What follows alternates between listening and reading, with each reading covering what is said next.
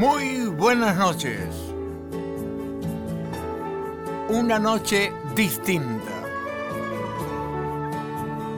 Una noche única. Hoy es el último programa del año.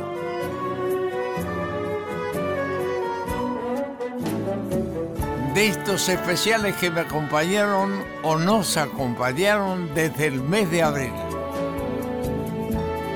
En esta radio, mi radio tan querida, Radio Nacional.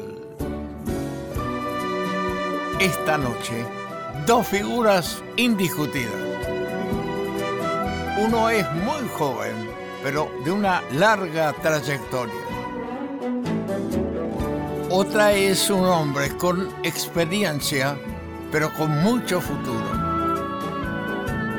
Vienen de distintas ramas, pero cada uno se luce en su profesión.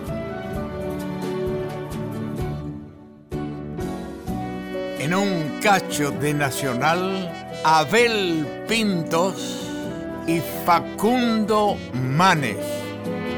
60 minutos inolvidables. Un cacho de Nacional. Fontana en la radio de todos. Vamos al encuentro de Abel Pintos.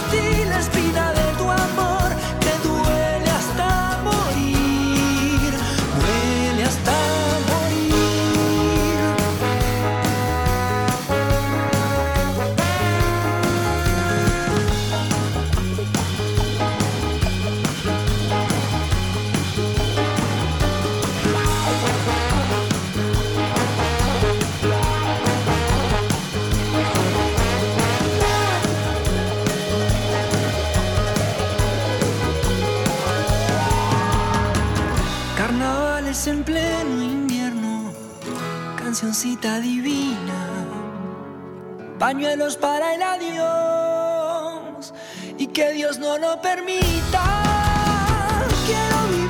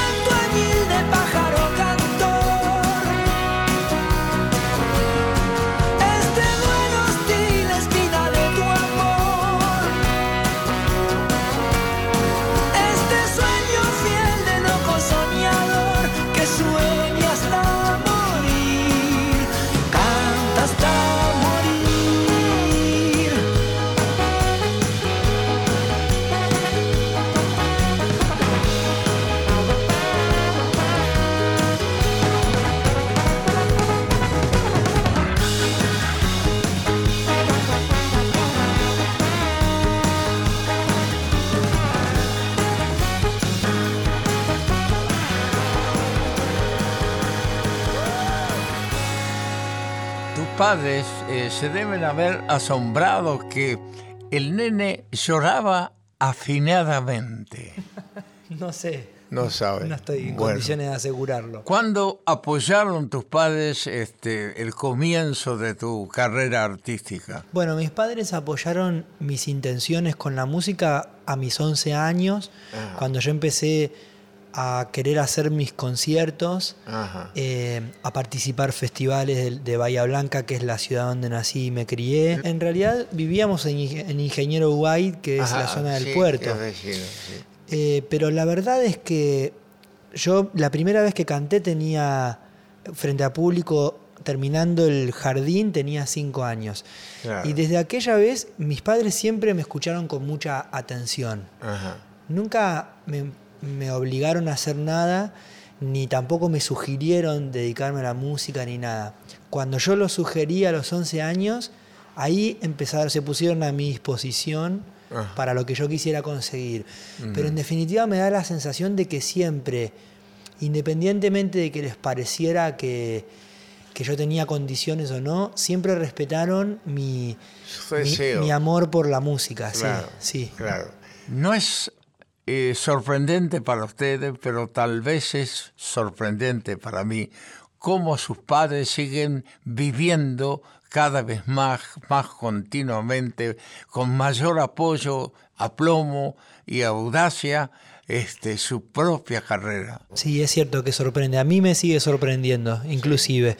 Porque bueno, al margen de que ya pasaron muchos años y que en algún punto soy un veterano de la música, porque tengo mucha experiencia, mucho camino recorrido, pero al mismo tiempo me queda mucho por aprender. Entonces yo suelo pararme más en las cosas que no conozco que en lo que he aprendido hasta el día de hoy. Y cuando me siento así, cuando me siento todavía un aprendiz, es cuando me vuelve a sorprender que todo el mundo sea tan considerado conmigo y que me preste tanta atención cada vez que presento algo. Y ahora usted, ¿qué está haciendo? Por ejemplo, estoy empezando a estudiar música recién ahora.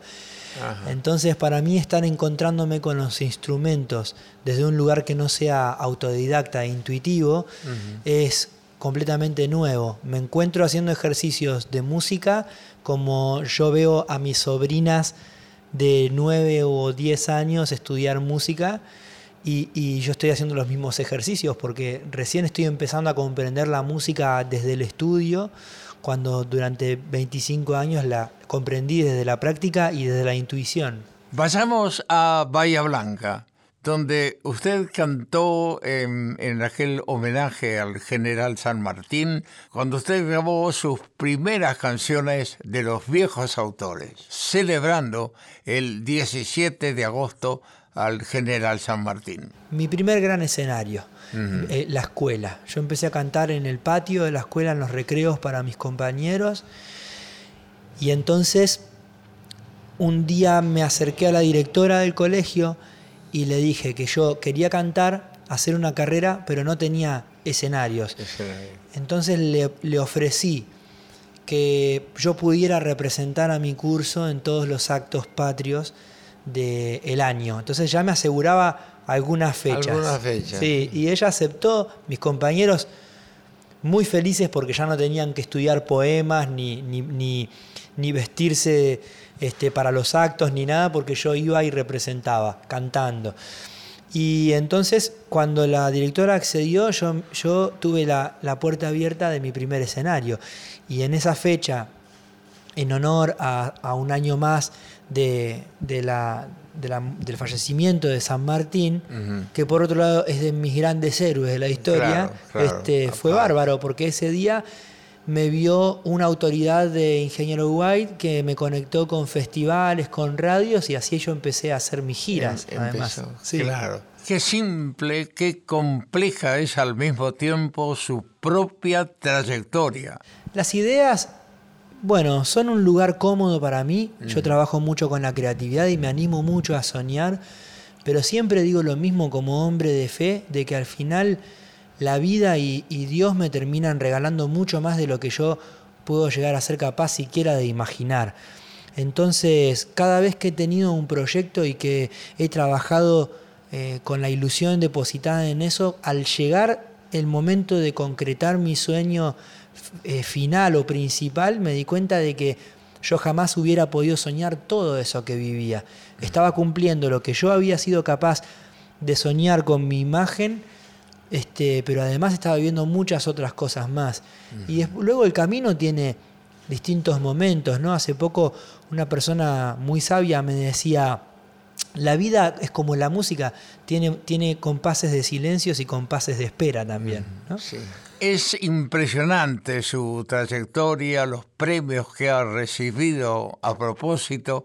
Bueno, usted tiene que estar muy feliz, agradecido y esperanzado. Usted tiene más hermanos. Sí, tengo un hermano que lo, acompaña. Sí, tengo dos hermanos, de los cuales uno se dedica a la música y me acompaña desde el primer recital hasta el día de hoy. El otro se dedica, es peluquero canino no me digas. Sí, se, dedica, en la peluquería de los perros, pero es en realidad tiene un oído fantástico, siempre es un buen crítico de lo que estamos haciendo y sobre todo un excelente compañero. He leído por ahí este, que se iba a casar o no. No me voy a casar por lo pronto, como, como han estado diciendo. No, no, por eso le digo, porque me, dijeron preguntarle, por favor, porque intervinieron, no sabe la gente que intervino para que yo llegue a usted.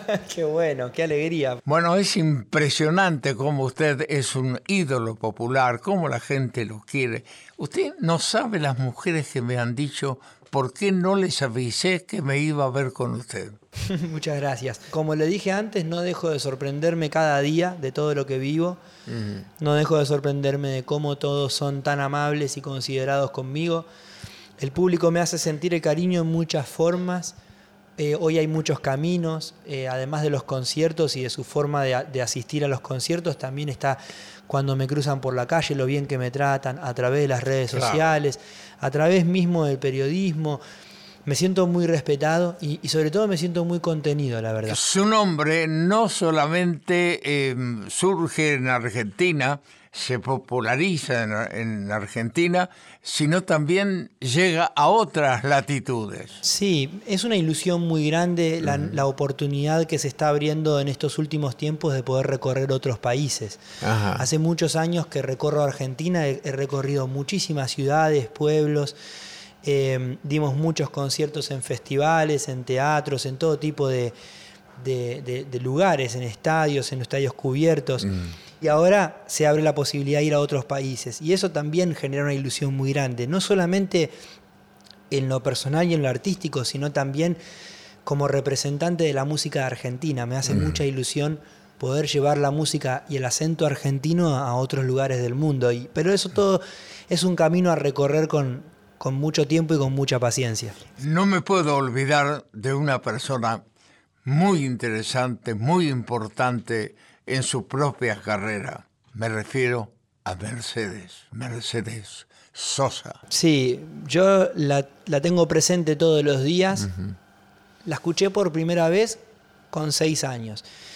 Y desde el día en que la escuché, que, mi padre me compró un cassette, hasta el día de hoy la escucho cada noche. Y, eso es eh, imposible de interrumpir para mí. Porque tiene, tiene una explicación o tiene un sentido que va mucho más allá de lo mucho que me agrada su voz y su interpretación. Hay algo que cala muy profundo en mí y que es inevitable querer sentir cada día. Mire, lo que usted recibe es un bienestar de Dios, de poder estar con Mercedes todas las noches y recibir lo que usted siente que ella puede dar, mm. porque eso es algo personal, algo que yo no lo puedo imitar esta noche. Mm.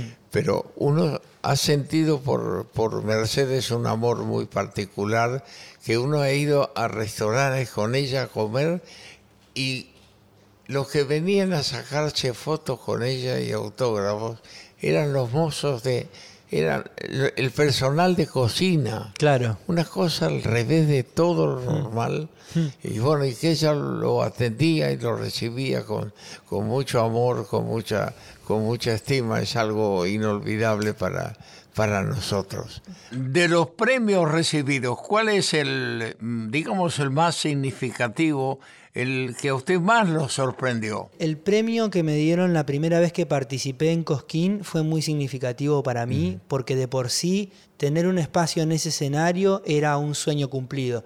Estaba muy lejos yo en ese momento de pensar que alguna vez yo pudiera merecer semejante reconocimiento en un escenario de, tal tamaño para todo músico popular. Así es, hmm. así es. Bueno, Cosquín era una, una, una meta inalcanzable, ¿no? Sí. Y eh, León tiene mucho que ver en su claro. carrera. De hecho, León Gieco me abrió las puertas de Cosquín porque yo no estaba contratado por Cosquín, sino que el contratado era León. León tenía como dos horas de concierto esa noche. Él decidió cantar una hora él y darle media hora a Antonio Tormo para que regresara a Cosquín después de 20 años de no presentarse en ese escenario. Y, otra media hora a mí como nuevo valor o como, como su ahijado artístico de alguna manera. Así que ya lo creo que ha tenido mucho que ver León en mi carrera. Ha tenido mucho que ver. Sí. Y más, el, reitero, el apoyo familiar de sus padres, sus hermanos, este, que, que han luchado junto a usted para que usted llegara y alcanzara el lugar que hoy ocupa. Sí, mucha gente ha trabajado y ha brindado mucho tiempo y mucho amor y mucha energía de su vida en, apoyarme, en acompañarme y en bueno y, y, sobre todo en escucharme sabe yo algo que valoro mucho es que cada persona con la que hablo sea haciendo un reportaje o sea contándoles un proyecto me prestan mucha atención y la yo he aprendido que prestarle atención a alguien más es todo un don que le está regalando al otro. Es, un, es una maravilla cuando alguien escucha a uno sus deseos y sus ilusiones. De esa manera lo puede comprender y por supuesto acompañar. Y mucha gente me ha acompañado y ha sido parte muy importante de todo el camino que recorrí. Lo que usted ha alcanzado está fuera de lo común. bueno, es fuera de lo común todo lo que he vivido, seguro. Y me siento muy agradecido cada día, sí. No sabe cuánto le agradezco por ver la gentileza, la recepción a mi gente, a mí.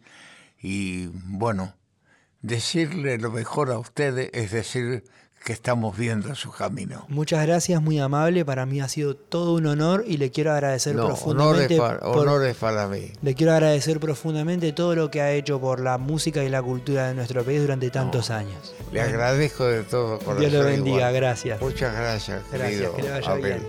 Muchas gracias.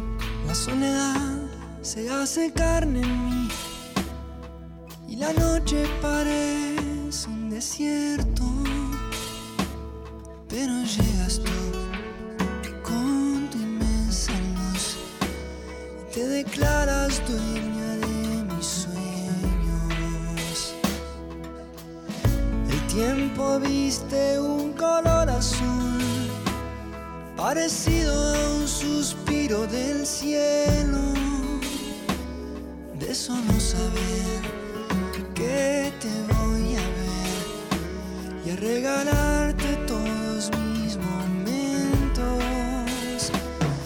Vas a verme llegar, vas a oír mi canción, vas a entrar sin pedirme la llave. La distancia y el tiempo no saben la falta que le haces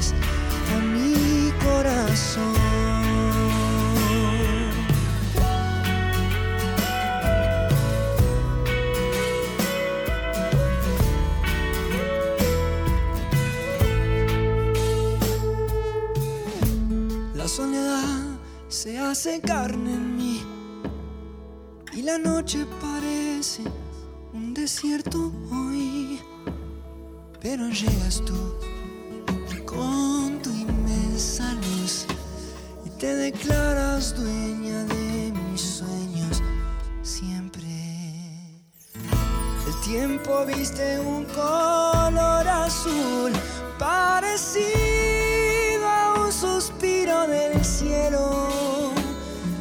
solo saber que te voy a ver y a regalarte todos mis momentos. Vas a verme llegar, vas a oír mi canción.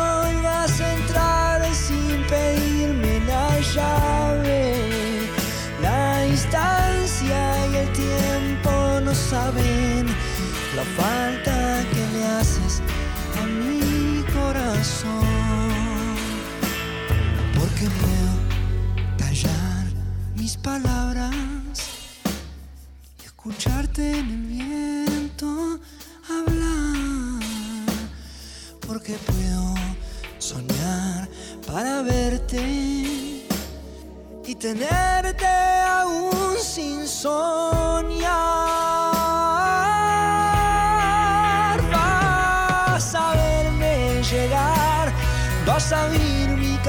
Vas a entrar sin pedirme la llave.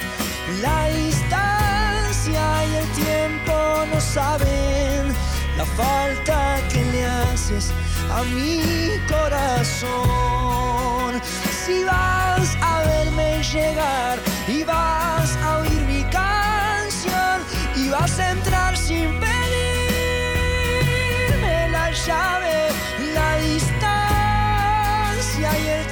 no saben la falta que le haces a mi corazón. Corazón. Un cacho de Nacional. Fontana, programa especial. Seguimos en Un cacho de Nacional con Cacho Fontana.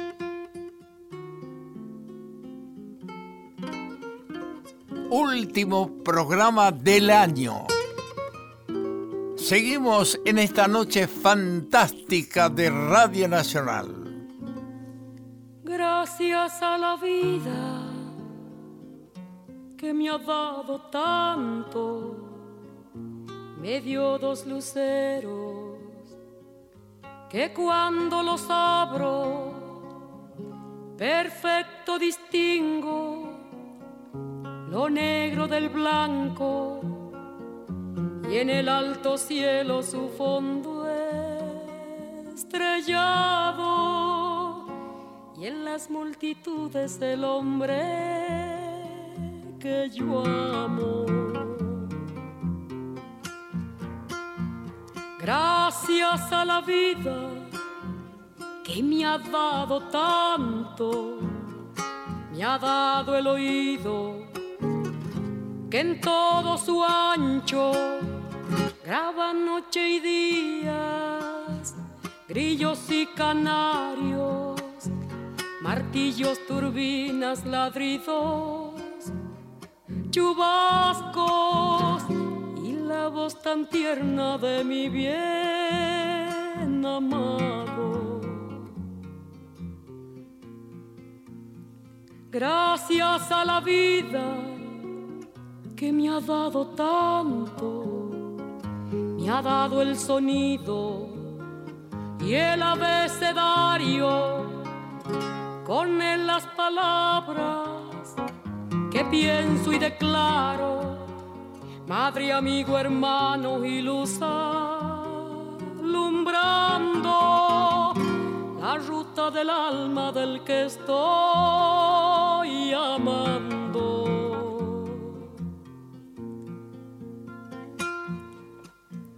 Gracias a la vida que me ha dado tanto, me ha dado la marcha de mis pies cansados, con ellos anduve ciudades y charcos, playas y desiertos, montañas y llanos y la casa tuya, tu calle y tu patio.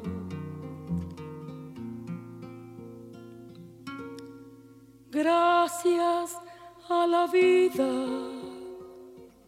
que me ha dado tanto, me dio el corazón que agita su marco cuando miro el fruto del cerebro humano, cuando miro el bueno tan lejos del malo, cuando miro el fondo de tus ojos claros. Gracias a la vida que me ha dado tanto, me ha dado la risa y me ha dado el llanto. Así yo distingo dicha de quebranto, los dos materiales que forman mi canto. Y el canto de ustedes que es el mismo canto. Y el canto de todos que es mi propio canto gracias a la vida.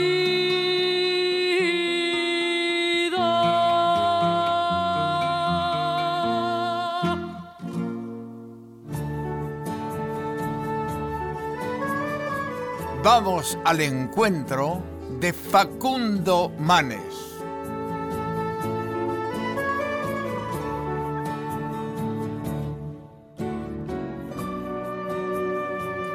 Quilmes. Mamá Dora, papá Pedro. ¿Y Quilmes por qué Quilmes? Quilmes porque mi papá, Sí. Pedro, era médico Sí. del hospital de Quilmes Ajá. y, y vivía en Quilmes. Él era tucumano, se recibió en Buenos Aires y se fue a trabajar a, a Quilmes, al hospital de sí. Quilmes. Y mi mamá era de Salto, del campo, se conocieron por familiares y se fueron a vivir a Quilmes. Ahí, ahí nací yo, en el hospital de Quilmes. Sí, sí. Y vivimos el primer año, pero parte de la familia de mi mamá está en Quilmes, de ahí que se conocía. Mi, papá atendía a la hermana de mi mamá en Quilmes y ahí se conocieron. Claro, y Salto ya tiene que ver con, con usted después, ¿no? Exacto, de ahí al año nos fuimos a Arroyo Dulce, a un, Eso. pueblo- a un pueblito de campo de 1500 habitantes. Ah. Eh, mi papá era médico rural ahí. Claro. Y mi mamá lo ayudaba con, con- con la- con los partos y demás. Y ahí crecí yo hasta los siete años con mi hermano y luego nos fuimos a Salto, que era una ciudad un poco más grande de 20.000 habitantes, donde hice la primaria y la secundaria. Claro. La primaria la hice en la dictadura, porque me acuerdo que eh, nos hacían desfilar por el pueblo, todo Ajá. el- en todos los actos Y y, bueno. demás. Pero en la época de los pantalones cortos y largos ya había pasado. Pero yo crecí en, la- en la- en el gobierno militar, en la primaria, eh, y, en la secu- y en la secundaria, en segundo año, eh, ahí eh, vino la democracia y yo fui pri- primer presidente del centro estudiante de mi pueblo. Claro. Eh, y ahí me involucré un poco en el compromiso con el país también. Pero fue la, eh, la llegada mm, ya grande, haciéndose con amigos del, del pueblo de Salto. Sí, ahí conocí, ahí conocí gran parte de la vida y aprendí muchas Ajá. veces. Después tuve la- la- el honor de, de formarme en las mejores universidades de mi área del mundo, pero yo siempre digo que gran parte de, mi vida la aprendí en Salto, claro. porque tenía el, el- el pueblo chico tiene la característica de que uno va a la confitería o al bar y está Claro. eh, gente de todas edades y, y el colegio iba el más rico y el más pobre del pueblo. Eh, igual- un colegio que igualaba a todos, el colegio, el, guardapolvo Claro. blanco y el Sí, único sí. colegio nos Claro, igualaba a todos. claro. Así que aprendí mucho de la vida en. Salto. ¿Cuándo creyó en lo que pensaba? Eh, buena pregunta. Cuando vine a Buenos Aires, eh, empecé a estudiar medicina y el primer año eh, teníamos anatomía humana, es una carrera de un año, y el primer trimestre es sobre los miembros superiores e inferiores, el segundo trimestre es sobre el abdomen y el tórax, y el tercer trimestre es sobre el cerebro. Cuando yo vi ese órgano, en los preparados cadavéricos, y dije, pero ¿cómo en este órgano de kilo y medio eh, están los sueños, los odios, las esperanzas de una persona, las memorias? Sí, sí. me, me pareció fascinante. Y, y el titular de una cátedra de anatomía era el profesor Masiti, que era un personaje muy interesante porque era un científico, muy, muy bueno internacionalmente, pero además tenía un compromiso social y argentino muy importante, político. Le preocupaba el país. Y esa figura me, me impactó Y el cerebro aprende, Cacho, cuando algo nos inspira, nos motiva y nos parece un ejemplo. Y esa figura, combinado al cerebro, fue lo que me determinó que yo en, el- en el- en la carrera de medicina estudie ya el cerebro, investigue, y ahí fue ya imparable mi carrera y mi relación con el cerebro. Y en sus recuerdos aparece Josefina. mi, mi compañera. Eh, conocí a Josefina cuando vine, yo vivía en Estados Unidos y vine a Navidad a pasar las fiestas a visitar a mi familia, la conocí acá en Buenos Aires y desde ahí no nos separamos. Eh, una gran compañera, me da mucho espacio, eh, muy tolerante, espero yo serlo con ella de igual manera. Eh, y, y tenemos una, una relación muy, muy linda, somos compañeros y además de pareja y de padres, y estamos en esta aventura de la vida juntos. Claro. Hay hijos. Sí, Pedrito y Manuela, Manuela y Pedrito, Manuela tiene 14 y Pedrito 11, y, mm, y la verdad que, que aprendo muchísimo de ellos, Mucho de ellos. eh, mucho de ellos, más que muchas veces digo que en- en- en- aprendo más sobre el cerebro viendo crecer a mis hijos que Sí. con lo que estudia uno en el laboratorio. Eh, Claro. Eh, la verdad, eh, Manuela y Pedro. Y significa, eh, a nivel personal, significa lo que significa un hijo para un padre, ¿no? Algo muy especial. Pero a nivel colectivo, que yo trato siempre de ver la parte personal, pero la parte de, de pertenecer a un país como Argentina, eh, representa eh, la juventud argentina a la que le debemos un sueño, cacho, ¿no? Eh, lo- lo- los adultos en la Argentina le debemos un sueño colectivo a los jóvenes. Es verdad. Eh, así que cuando veo a ellos, veo a los jóvenes argentinos eh, y veo que no tienen un sueño, que nosotros no, no fuimos capaces ni somos capaces todavía de, de ofrecerles un sueño colectivo como país. Ese es nuestro deber. Bueno, eso es lo que he leído profundamente de, de su inspiración en su último libro, y Exactamente. que realmente me impresionó. Gracias. ¿Y cómo puede Mateo estar al, al unísono con usted en el mismo texto, en la misma idea y de la misma manera? Bueno, ahora me doy cuenta porque usted es Cacho Fontana, porque hace unas preguntas espectaculares, lo felicito. Eh, No, sí. es un periodista que se nota que es como cuando juega Peleo Maradona de taquito. No, no. se da No, se- es se da- rescatar lo que usted deja. No, no, por eso es Cacho Fontana. Eh, porque mire que yo tengo reportajes, pero usted va al punto.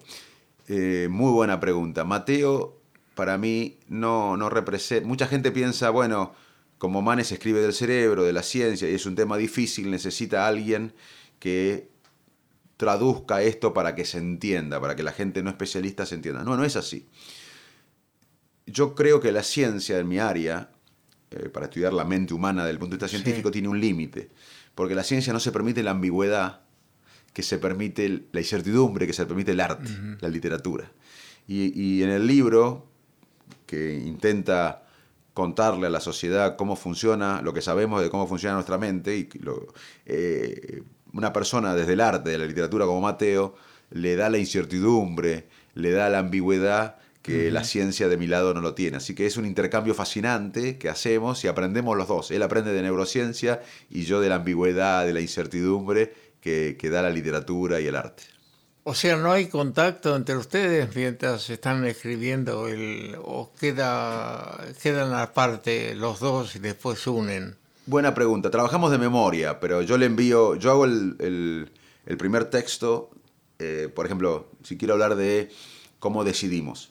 Yo hago un primer texto sobre la ciencia, de lo que sabe la ciencia de cómo decidimos, después él lo ve y, y pone información, si lo entiende, me dice bárbaro, y si no, lo explico, charlamos por teléfono, o tomamos unos mates y hablamos, le explico bien la parte científica, y a partir de eso él construye algo de la literatura, desde el arte, eh, no, no tanto científico. Y después yo lo corrijo de nuevo. Y, y se arman, y, y los dos aprendemos, porque eh, muchas veces eh, el artista, el escritor, eh, lo dijo antes que nosotros. Por ejemplo, le voy a dar un ejemplo, con la memoria y el olvido. Gabriel García Márquez de- Sí. decía, la vida no es la que vivimos, sino cómo la recordamos para contarla. Y, y es cierto, cada vez que recordamos algo, lo modificamos o lo, o lo- o lo cre- lo recreamos. Y, y yo, yo le contesto a Mateo que, que el- la memoria humana, cada vez que se expone, que se evoca, se reconstruye de cierta manera, que es un acto creativo, y él me dice, pero García Márquez dijo esto. Entonces, eh, ahí se armó un Claro. artículo donde se combinan los dos mundos y se genera algo muy atractivo que le diría que no pasa en otro idioma, porque yo no conozco en el idioma inglés un texto donde haya un neurocientífico codo a codo con un experto en arte y literatura. ¿Y usted cómo vino con ese bagaje importantísimo de, de cultura, de, de información, de su presencia en diferentes eh, países, este, arrancando de, de cero acá en, en Argentina? Bueno, eh, y, y- y buena pregunta también, eh, porque cuando yo vine, en el 2001 regresé a la Argentina. Sí, justo. Y justo en el 2001. Y yo dije, ¿cómo puedo contribuir a mi país? Bueno, desde lo que sé. Y en Argentina, en ese momento había grandes eh, centros de neurología. Uno era Fleming, donde yo me había formado, grandes neurólogos, grandes centros de psiquiatría, grandes psiquiatras, los hay, y el psicoanálisis. Pero no había un desarrollo muy importante y sobre todo no había un rol de Argentina en el mundo muy importante en las neurociencias cognitivas humanas, en entender científicamente la mente. Y empecé a juntar plata, porque el CONICET tampoco tenía mucho presupuesto para este tema. Empecé a juntar plata de filántropos, de lugares internacionales, porque yo quería vivir en Argentina y quería que Argentina juegue un rol muy importante en esta área en el mundo. Y repatriamos argentinos, hicimos laboratorios, compramos equipos. eh, y bueno, hoy, Argentina juega un rol internacional y yo estoy orgulloso de estar acá. Eh, siempre tengo ofertas para irme a trabajar a otros lados, Claro. pero yo dije que no porque quiero vivir acá. Eh, a mí- acá está enterrado mi padre, acá vive mi madre, acá son mis recuerdos, acá están mis hijos, espero que se queden. Y yo estoy comprometido con mi país, así que la verdad que fue, fue una, una cuesta arriba, porque eh, desarrollar un área o ayudar a desarrollar un área eh, es muy, muy- no es fácil, pero por suerte me junté de gente más inteligente que yo, hay mucha gente inteligente, eh, y hoy construimos un ecosistema que, que no tiene nada que envidiar a otro ecosistema de las mejores universidades del mundo en neurociencias cognitivas. Para aquel que no está profundamente informado como está usted, este, leyendo sus páginas y sus pensamientos, estamos más cerca de lo que esperamos que nunca. Exacto. No sé si esto me conmueve realmente estar frente a usted. Gracias, Cacho. Para mí es un honor. Yo creo que los argentinos necesitamos levantar la autoestima y pensar en grande, como se pensó acá. Argentina fue eh, la mejor educación pública de América Latina, el mejor sistema de salud de América Latina. Y hoy necesitamos entender que, que la economía son eh, las ideas y cómo los países aprovechan esas ideas. Y tenemos que invertir en la gente, en, en salud, en educación, en ciencia, tecnología, vincular esto a la producción, hacer un país de, de- innovación permanente. Y bueno, yo creo que esto, esta revolución que necesitamos la, nace de abajo para arriba, nace de la sociedad y espero que la sociedad presione a la dirigencia para que Argentina eh, tome el sendero que nos haga ser un país más igualitario. Estamos, Somos profundamente desiguales y, y el camino para ser más igualitarios es apostar al conocimiento, al cerebro de los argentinos. Claro. ¿Usted cree que alguna vez llegaremos nosotros a ese lugar tan cierto que hay entre las palabras y los hechos? Depende de nosotros. Le voy a contar que acá, en 1869, había 80% casi de analfabetos, 78%. Y unos patriotas eh, pensaron en las próximas generaciones y no en las próximas elecciones. Y en 1947 Argentina tenía menos analfabetos que Italia y España, 13%. O sea, pasamos de casi 80% de analfabetos Sí. a 13%. Y gente como Sarmiento eh, pensó un país, en su cabeza pensó un país. Sarmiento era una persona de clase humilde de San Juan, eh, de familia no educada, se vino a Buenos Aires, no lo aceptaron en el que hoy se llama Nacional Buenos Aires y se fue medio resentido y frustrado y fue un autodidacta. Pero y ese autodidacta del interior pensó un país. Y ese país fue el país más moderno de América Latina. Así que necesitamos argentinos que piensen en un país y luego tengan el coraje, como hizo eh, ese petizo resentido de Sarmiento, para hacerlo. Y yo espero que, que- que haya bastante gente con ese coraje para pasar de, los, de las palabras a los hechos.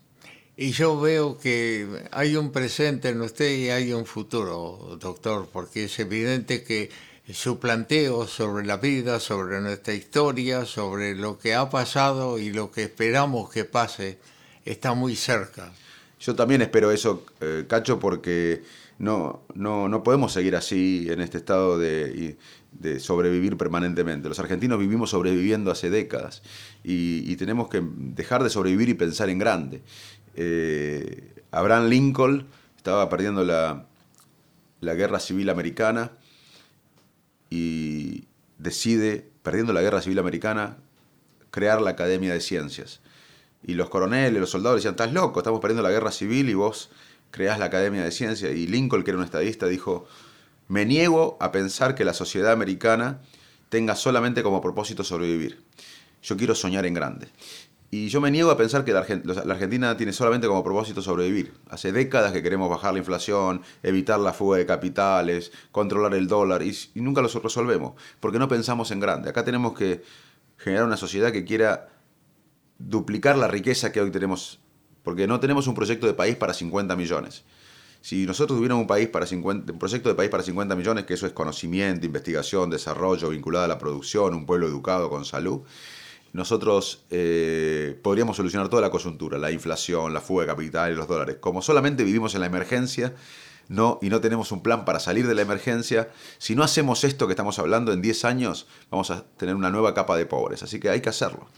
Con toda seriedad, con todo respeto, este, he pensado mucho en la nota que estamos haciendo. Me llevan muchas horas de muchos días pensándola porque, bueno, estar con ustedes significa para mí un, momento muy importante, muy trascendente, que se lo quiero agradecer, porque son muchos los años que tengo y muchas las ganas de vivir en un país que sueñe y que haga realidad lo que estamos diciendo. No, quiero decirle que el privilegio es mío. El privilegio es mío de estar con usted. Eh, me acuerdo cuando yo estudiaba medicina, eh, hay un amigo mío que vive en Italia, que se llama Toffi, le dice, vive en, Palermo ahora, y él tenía un bar en Salto, en mi pueblo, y venía a Buenos Aires, y mirábamos los dos un programa suyo a la noche, de entrevistas personales, ah. eh, y bueno, nos gustaba su profundidad, así que eso como ejemplo de que el privilegio es mío de estar con una figura tan importante como usted. No, doctor, no, no hay esa figura, lo único que estoy cumpliendo años y bueno, y eso trae consigo una esperanza de, continuar y una realidad que, la tengo.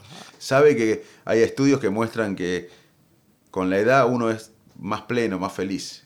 Eh, Yo trato de hacerlo, sí. Eh, pero bueno, hay que acostumbrarse a esta etapa de la vida. Es cierto. Que también es muy importante y trascendente. No queremos robarle más tiempo, doctor pero le agradezco infinitamente su confianza.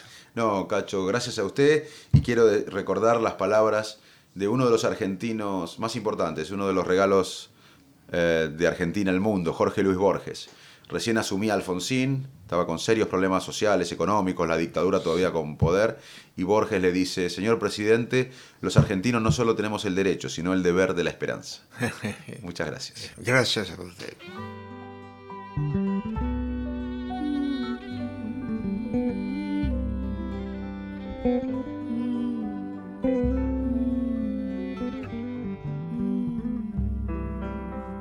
Ya estoy en la mitad de esta carretera.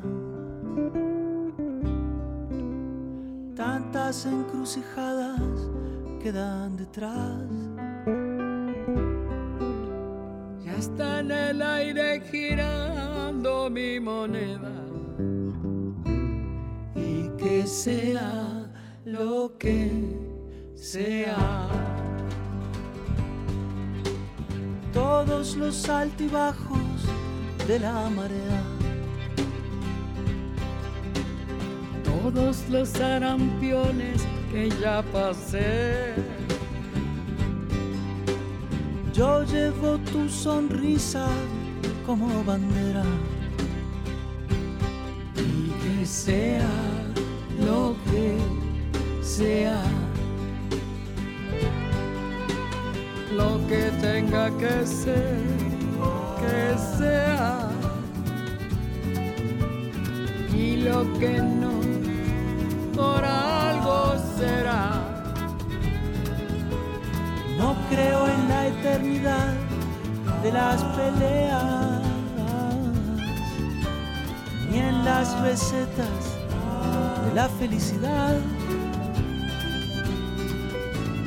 Cuando pase recibo mis primaveras y la suerte esté echada a descansar.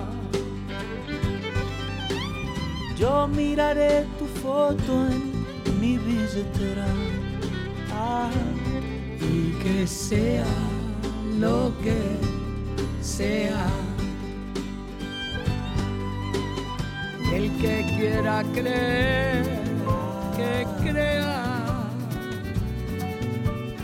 Y el que no, su razón tendrá.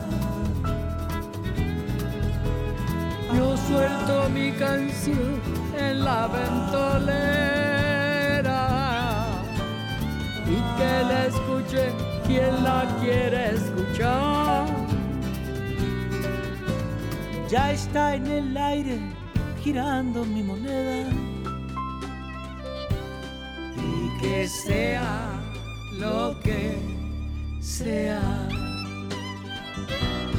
Y que sea lo que sea. Y que sea lo que sea. Y que sea lo que sea. Ya está en el aire girando mi moneda. Y que sea lo que sea.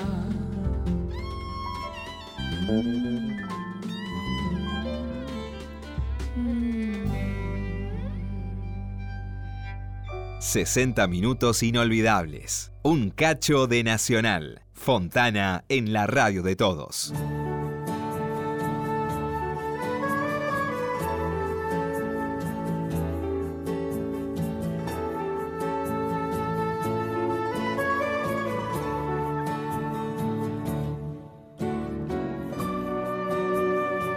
Esto fue un cacho de Nacional y nos volveremos a encontrar próximamente.